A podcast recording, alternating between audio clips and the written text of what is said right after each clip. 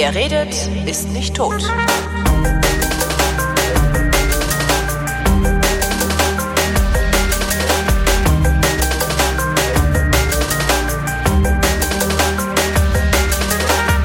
Willkommen zum Geschichtsunterricht einer Koproduktion von Vrindt und Deutschlandfunk Nova und von Deutschlandfunk Nova zugeschaltet aus Köln ist Matthias von Hellfeld. Hallo Matthias.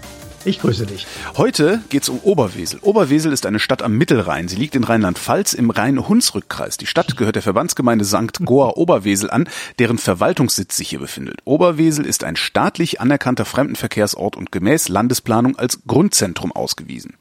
Das hast du jetzt aber wirklich schön Das habe gesagt. ich aus der Wikipedia abgelesen. Damit wäre die Sendung auch fertig und wir können jetzt ein Bier trinken gehen. Ne?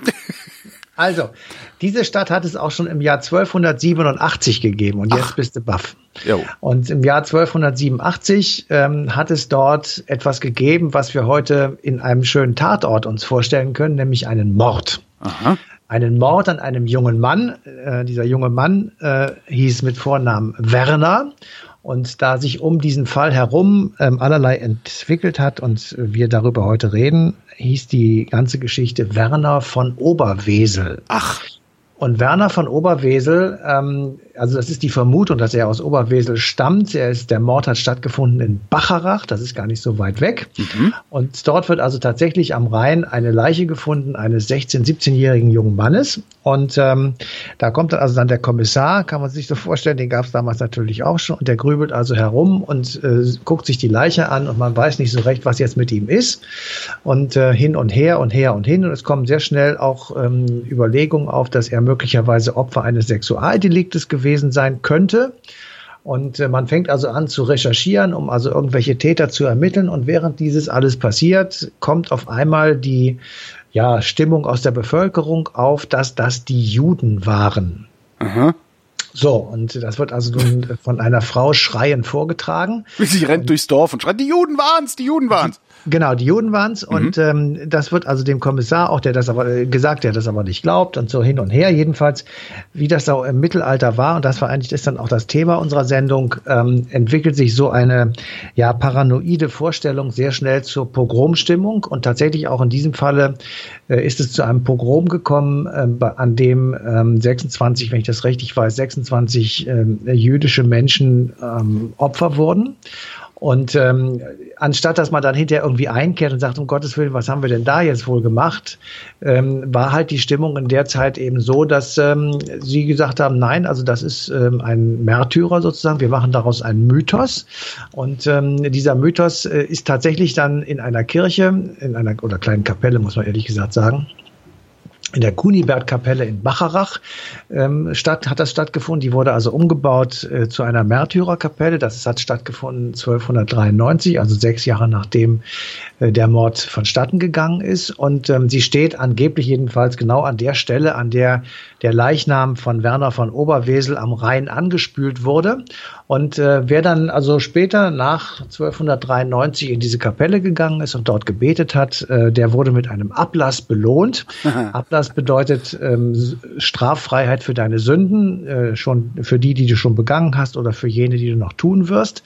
Und ähm, 1300 ungefähr um diese Zeit, also wurde dann die Legende tatsächlich auch schriftlich festgehalten in Deutsch, in Niederländisch und in Lateinisch, dass Werner von Oberwesel von den Juden gequält worden sei und dass er also am, ähm, am Ende dieser Qualen von ihnen umgebracht worden sei und dass ähm, er also die schlimmsten Qualen, die man sich vorstellen kann, ähm, hätte erdulden müssen, bevor er also umgebracht worden sei. Das ebbte dann wieder so ein bisschen ab.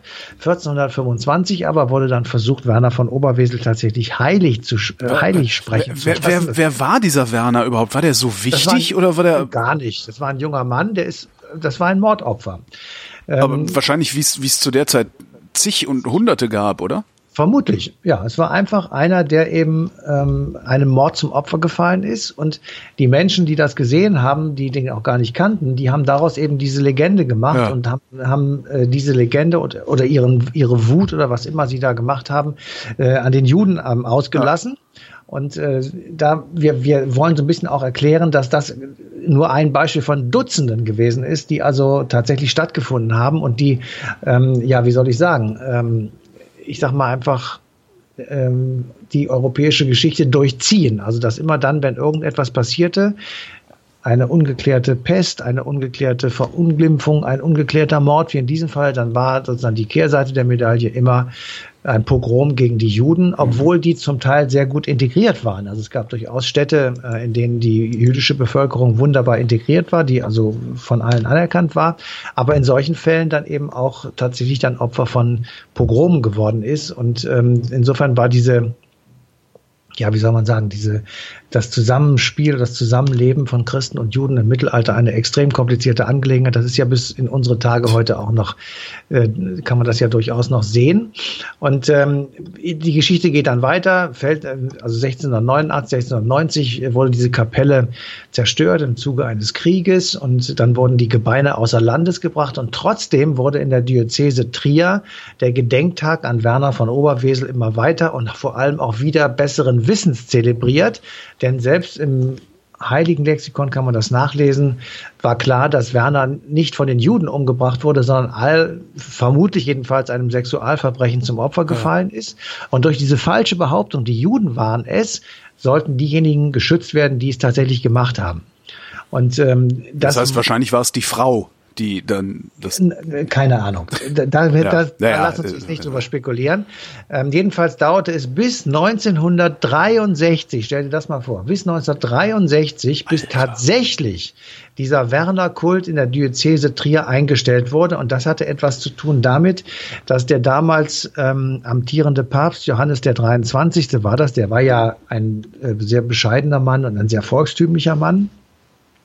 Der hatte also ähm, sich dieses äh, Problem sozusagen angenommen und er hat äh, dann eine, ja, einen, einen Brief geschrieben an die jüdische Gemeinde und hat also sich äh, um hat sich entschuldigt, hat um Vergebung gebeten und äh, ein Gebet geschickt und dieses Gebet endete mit dem wirklich, wie ich finde, bemerkenswerten Satz: Vergebt uns, denn wir wussten nicht, was wir taten. Ah. Das erinnert so ein bisschen an James Dean, denn ja. sie nicht, was sie tun. Ähm, es könnte auch sein, dass er die, von da diesen Satz übernommen hat. Aber jedenfalls ähm, ist das jetzt sozusagen die Stelle, an der eben ähm, sozusagen die Entschuldigung steht als Gedenkstein. Und damit ähm, hat der Papst damals, wie ich finde, jedenfalls mal ein Wort gesetzt und wirklich sich mal auch dazu positioniert. Und ähm, das ist dann zwar nicht wieder gut zu machen, aber jedenfalls mal ein, ein kräftiges Wort. Und ähm, wir haben uns ähm, anhand dieses, dieser Geschichte von Werner von Oberwesel ähm, natürlich beschäftigt mit äh, antisemitischen Stereotypen und mhm. ähm, Vorurteilen, die eben äh, im Mittelalter bis aber in unsere Tage eben auch noch ähm, aufgetreten sind. Und dazu haben wir ein, ein sehr schönes Gespräch gehabt mit Kira Prehn. Die hat äh, sich wissenschaftlich damit auseinandergesetzt und ein dickes Buch darüber geschrieben und die hat das mal so zusammengefasst. Also gerade die Hostienfrevel-Legende ähm, und der Vorwurf von Ritualmord, das sind ganz klassische antijüdische Stereotype und Vorurteile, die gerade im Mittelalter sehr stark kursierten. Dann ist ein äh, starker Themenkomplex immer die Nähe zum Satan, also zum Teufel, dass Juden angeblich angeblich mit dem Teufel im Bunde sind, dass sie dunkle Machenschaften unternehmen und äh, also mit den dunklen Mächten, mit der schwarzen Magie in Verbindung stehen. Das ist ein ganz großer Komplex, der immer wieder vorkommt. Ja, und generell natürlich, das ist äh, im Mittelalter ganz wichtig und auch schon in der vorrömischen Zeit, in der frühchristlichen Zeit, scheint immer wieder dieser Vorwurf durch, dass sie eben Jesus ans Kreuz gebracht hätten und sich damit des Gottesmordes schuldig gemacht hätten. Das ist so der eine Bereich. Und das andere, das sind ähm, eigentlich bestimmte Eigenschaften, die immer wieder dann Juden angeheftet wurden. Das ist so ein ganzer Komplex, der geht über den Vorwurf, hinterlistig zu sein, verschlagen zu sein, ähm, äh, verblendet, verstockt zu sein. Das bezieht sich natürlich auf die neuen religiösen, christlichen Ansichten. Ja, und äh, das versteht man im Grunde genommen dann noch ein bisschen besser, wenn man dazu sich noch eben ähm, vor Augen führt, dass im 13. Jahrhundert Europa unter dem sehr, sehr starken Einfluss der römischen Kirche mit dem Papst an der Spitze stand. Ähm, und diesem Papst oder den Päpsten war es gelungen, äh, das, ich sag mal, zu erzeugen, was man später die Universitas Christiana nannte, also eine Art sagen wir mal mit Anführungsstrichen Europäische Union unter dem Zeichen von Christus. Mhm. Und diesem ähm, Und dazu haben Sie Judenhass gebraucht? Dazu haben Sie Judenhass insofern gebraucht, als sie ähm, sich abgrenzten und als mhm. sie sagten, wir brauchen also ein, ein ganz starkes, ein ganz starker Ausdruck dieser Universitas Christiana waren die Kreuzzüge, die ja in der Zeit auch stattgefunden haben. Mhm. Und ähm, äh, es war ganz klar und auch ziemlich brutal geregelt, wer also zu dieser Universitas Christiana dazugehörte und wer nicht. Äh, das alles kann man nachlesen in den Protokollen des vierten Laterankonzils im November 1215. Dort wurde festgelegt, dass Juden eine besondere Kleidung tragen müssen, damit sich christliche und jüdische Männer und Frauen, Zitat, nicht irrtümlich miteinander einlassen. Zitat Ende. Dann war es den Juden verboten, sich am Gründonnerstag oder am Karfreitag in der Öffentlichkeit zu zeigen. Und wenn man das mal einfach mal so stehen lässt, dann war das nichts weiter als die vorweggenommenen Nürnberger Gesetze von ja. 1935, mit denen also das Zusammenleben von sogenannten Ariern und Juden geregelt wurde bzw. verboten wurde. Und ähm, da, wenn man sich das eben vorstellt, dann kann man schon ungefähr verstehen, wie aufgehetzt die Leute auch waren und wie schnell sie dann eben einfach zu diesem Mittel gegriffen haben, ihre, ich sag mal, Nichtkenntnis oder ihre Wut oder ihren Zorn über irgendetwas eben einfach schlicht und ergreifend an den ähm, Juden abzulassen und Zudem kam noch hinzu, dass der Papst ein weiteres getan hat, oder die Päpste muss man sagen. Äh, sie haben also mit Beginn des 13. Jahrhunderts ähm, die Inquisition losgelassen und diese In Inquisition ging gegen jeden, der also, ähm, ich sag mal, ein hat, Leben führte ja. und der irgendetwas gewagt hatte, genau. Und auch dort vor haben wir das gewagt hat, Vor allen Dingen gewagt hat, mal zu fragen, ist das denn so richtig, was die Kirche da gerade sagt? Ja, das haben die wenigsten gemacht, weil das ja. haben auch welche, aber das war nicht der Punkt, sondern diese Inquisition wurde wirklich flächendeckend missbraucht gebraucht, um sich zum Beispiel Schuldnern zu ent, äh, oder Gläubigern ja. zu entledigen.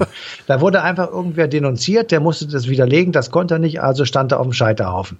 Ähm, und dazu gab es dann immer päpstliche Bibelinterpretationen, in denen hat man also in der Bibel rumgesucht und hat also gefunden, dass man jeden steinigen solle, der dich von deinem Herrn und deinem Gott abbringt, dass man töten, dass man Frauen töten soll, die wahrsagen oder eben auch jene, die ein Zitat zügelloses Leben führen. Das war also sozusagen die Bibel als Steinbruch für Begründungen von Inquisition. Und ja. unter diesem, ähm, ja, unter dieser Präambel hätte ich beinahe gesagt, also unter diesen Bibelworten wurde dann Jagd auf solche Menschen gemacht durch das heilige Offizium.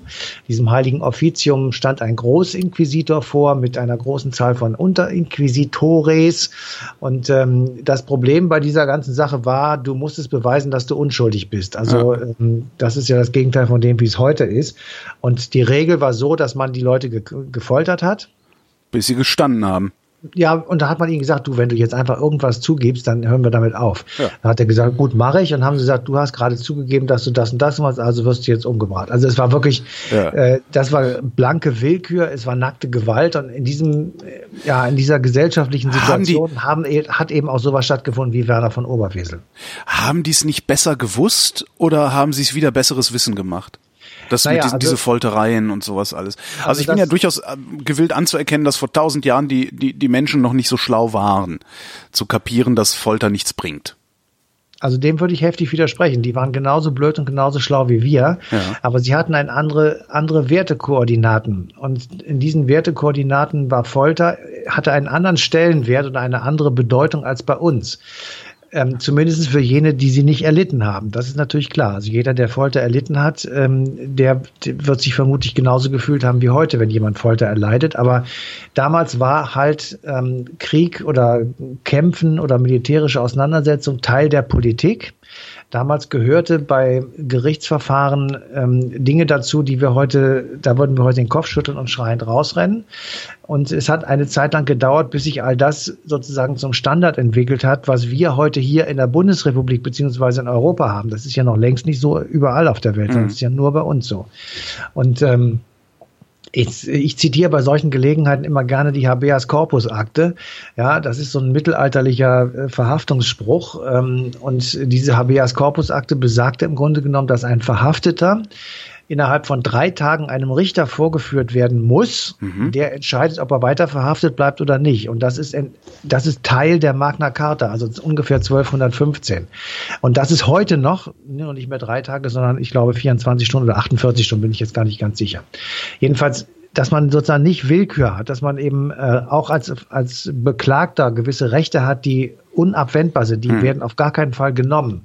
All das äh, hat lange gedauert, bis es eben sich durchgesetzt hat und bis es von allen anerkannt wurde. Und solange das nicht da war, galt Willkür. Ja. Und wir können die letzten zweieinhalbtausend Jahre äh, zurückrechnen und gucken, wo hat es denn eigentlich angefangen, dass Menschen sich überlegt haben, wir müssen ein System entwickeln, ähm, das für jeden transparent ist, dass jeder weiß, wenn ich das und das tue, dann steht die und die Strafe drauf und nicht eine andere. Ja. Ähm, es muss irgendwie klar sein, dass äh, wenn ich jetzt vor Gericht stehe, dass ich nicht irgendwie einen netten oder einen, einen freundlichen oder unfreundlichen Richter habe, sondern ich muss sicher sein, dass alle sich an das Gesetz halten, egal ob die mich gut finden oder nicht. Hm. Und das ist eben äh, da noch nicht gewesen. Und insofern regierte damals tatsächlich die nackte und brachiale Gewalt zumindest gegen jene, die nicht an dieser Universitas Christiana teil hatten. Das war tatsächlich im Sinne des Papstes die christliche Welt. Hm. Und nicht, nicht von ungefähr hatten die Ritter auf ihren Rüstungen das Kreuz, als sie nach Jerusalem zogen und dort die Stadt in Blut und Asche, in Schutt und Asche gelegt haben, 1099. Und auch bei den anderen Kreuzzügen, da schlossen sich ja bis knapp 1300 noch sieben äh, weitere an, äh, ist ist ja im Grunde genommen, das war eine Massenschlechterei und äh, auf beiden Seiten und hat nichts gebracht außer Zorn und Streit zwischen Christen und Moslems. Bis heute. So und, ist es. Und was ich ganz interessant finde, ist, dass du sagst, die Bibel als Steinbruch, äh, um Willkür zu rechtfertigen, das ist auch das, was mit dem Koran passiert dieser so Tage. Ist. Ne?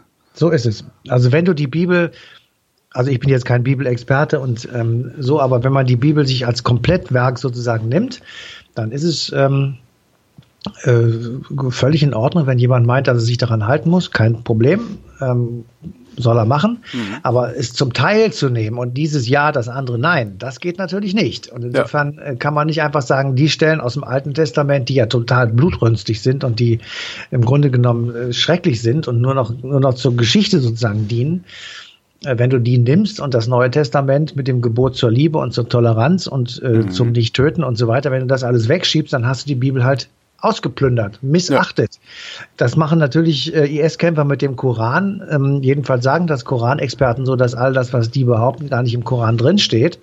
Und ähm, dass man das so nicht sehen kann wie sie. Und so ist das Gleiche gewesen mit uns im Mittelalter, wo also unsere Päpste dann gesagt haben, äh, da steht in der Bibel, also bringt sie um. Und ähm, das ist eben tatsächlich das, was jedenfalls für eine gewisse Zeit während des Mittelalters wirklich für sehr viel Horror gesorgt hat. Das muss man einfach deutlich sagen. Was ich ja so bedauerlich finde, ist, dass wir nicht lange genug leben werden, um zu sehen, was aus dem Koran wird, ob der eine ähnliche Entwicklung mhm. machen wird, äh, wie die Bibel es gemacht hat. Naja. Das, das wird so sein, ja. Meinst du, das wird passieren? Also ich glaube schon, dass es eines Tages passiert, weil irgendwann setzt sich selbst bei den beklopptesten IS-Kämpfer durch, dass immer nur das Schwert in der Hand zu haben nicht des, der Sinn des Lebens ist. Und mhm. ähm, die leben da im Dreck, sind völlig arm und haben keine schöne Zeit ähm, auf dieser Welt. Und irgendwann wird sich vielleicht mal die Idee durchsetzen, das kann man auch anders haben. Ähm, die Frage wird wahrscheinlich äh, gekoppelt sein mit der Frage, ob äh, sie dort ich sag mal, einen gewissen Wohlstand ähm, erwirtschaften können oder ob das weiterhin ähm, vor allem von Armut geprägt ist ja. oder von wirtschaftlichen Schwierigkeiten. Ähm, wenn dem so weiterhin sein wird, wird vermutlich ein Ausweg eben für manche sein, sich dem IS anzuschließen oder diesen komischen radikalen ähm, Koranideen anzuhängen oder Ideen, die man auf den Koran zurückführen kann, keine Ahnung. Ähm, sollte sich aber tatsächlich, ich sag mal, eine, eine, ja, so ein bisschen Wohlstand da hin, und da gibt's ja in der EU jetzt auch Pläne, das zumindest mit zu unterstützen, ob das klappen wird, werden wir sehen. Aber dann könnte sich eben daraus auch entwickeln, dass man sagt, vielleicht sollte man auch den Koran ein bisschen anders interpretieren. Vielleicht sollte man sich vielleicht auch zusammentun und jedenfalls so weit zusammentun, dass man also das gegenseitige Umbringen ausschließt. Hm. Matthias von Hellfeld, vielen Dank. Bitte.